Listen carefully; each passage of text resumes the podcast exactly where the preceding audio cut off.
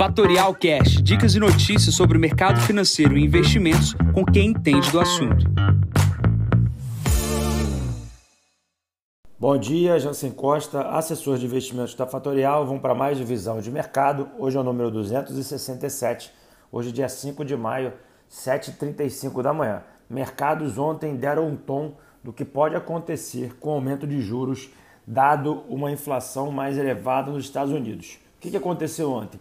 A Janet Yellen, que é a secretária do Tesouro americano, ela disse que uma possível alta na taxa de juros seria necessária caso os Estados Unidos tivessem uma pressão inflacionária e isso gerou um temor ali dos investidores, gerando um sell-off das ações de tecnologia. Isso gerou um temor para o mercado durante o pregão. A Janet Yellen teve que voltar ao mercado dizer que efetivamente não era aquilo que o mercado interpretou e que obviamente não iria subir os juros, gerando um pouco mais de tranquilidade para os mercados no final do dia tá? Mas isso foi já um, uma prévia do que pode acontecer. A gente já comenta sobre isso daqui a pouco. Pulando para a Europa, saiu dados do PPI, né, que é o índice de preços industriais, segue nossa tra trajetória de alta e esse processo a gente está vendo que não é só na Europa e sim como os outros países do mundo, dado o processo do aumento dos preços das commodities atrelados à retomada da abertura econômica pós-Covid. PMI também na Europa acima dos, das expectativas e hoje a gente tem na agenda dados do PMI nos Estados Unidos. O cenário principal global é o medo da inflação, a gente já vem comentando aqui com alguns podcasts sobre esse seria um, um medo de 6 a 12 meses que o mercado vai prever, mas obviamente qualquer comentário fora da, da caixinha vai gerar essa pressão. Pressão principal, dado que as commodities não param de subir, Tá? A gente já falou sobre minério de ferro, a gente já falou sobre o petróleo e a gente já falou sobre a troca da matriz energética.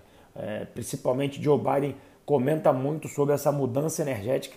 Isso vai gerar um aumento do consumo de energia para a troca da matriz. Isso gera pressão também no preço das commodities. Pulando para o Brasil, no meio de resultados corporativos, ontem saiu Itaú, Localiza, PetroRio, várias empresas, hoje deve sair na parte da manhã o Bradesco. E o que, que vai acontecer?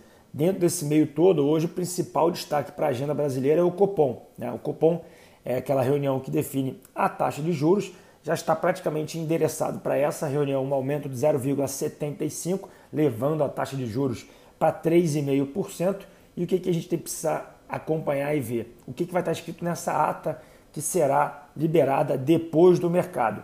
Essa ata é muito importante para definir a trajetória da curva, curva essa que já precifica uma alta de juros bastante expressiva e que nos últimos 30 dias, a parte mais curta da curva, né, que é até 2, 3 anos, ela subiu e a parte mais longa da curva caiu, né, que é aquele processo de fletar a curva, a curva ficando mais horizontal. Tá? Então esse processo de fletar a curva é na ponta longa caindo, melhora para a bolsa, na parte curta subindo, mostra um pouco da pressão inflacionária de curto prazo. Tá? Então, alguns especialistas de determinam que a trajetória da curva de juros deve ir até 6%, então a gente traria um, juros de 2,75 até 6, trazendo ali a inflação para o centro da meta para os próximos anos. Eu já comentei isso, reforço aqui, quanto mais rápido o Brasil aumentar o diferencial de juros para os Estados Unidos e aumentar o diferencial de juros ou igualar para países como o México,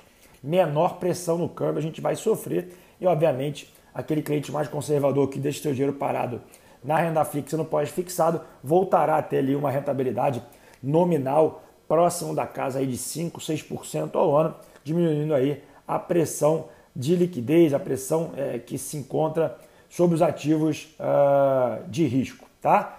É, falando um pouco sobre inflação também no campo global, é, esses sinais que a gente está vendo no mundo inteiro, a gente vem comentando desde de outubro do ano passado. Não é uma coisa nova, mas obviamente o que tem piorado a pressão inflacionária no mundo são os gargalos em produção. Tá? A gente está tendo muitas quebras nas cadeias produtivas por falta de peça. Tá? Então, se você quiser comprar um carro hoje, falta peça para você produzir o carro. Se você quiser importar algum produto hoje, vai faltar talvez esse produto porque não conseguiu ser construído um novo produto, porque falta peça em alguma outra, outra parte da cadeia produtiva. Então a gente precisa olhar para isso.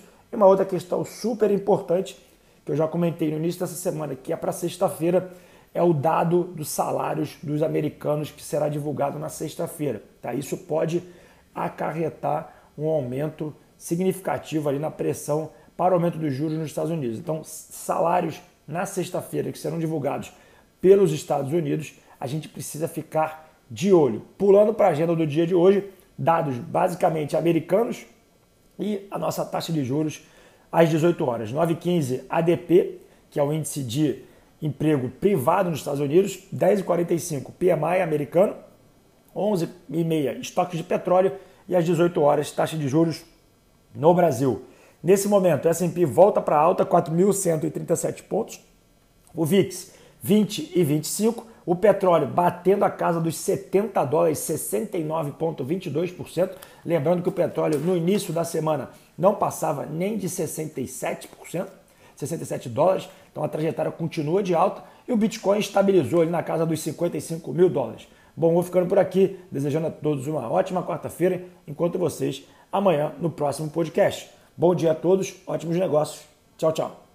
E esse foi mais um Fatorial Cash. Para mais novidades e dicas sobre o mercado financeiro e investimentos, siga Fatorial no Instagram, Fatorial Invest.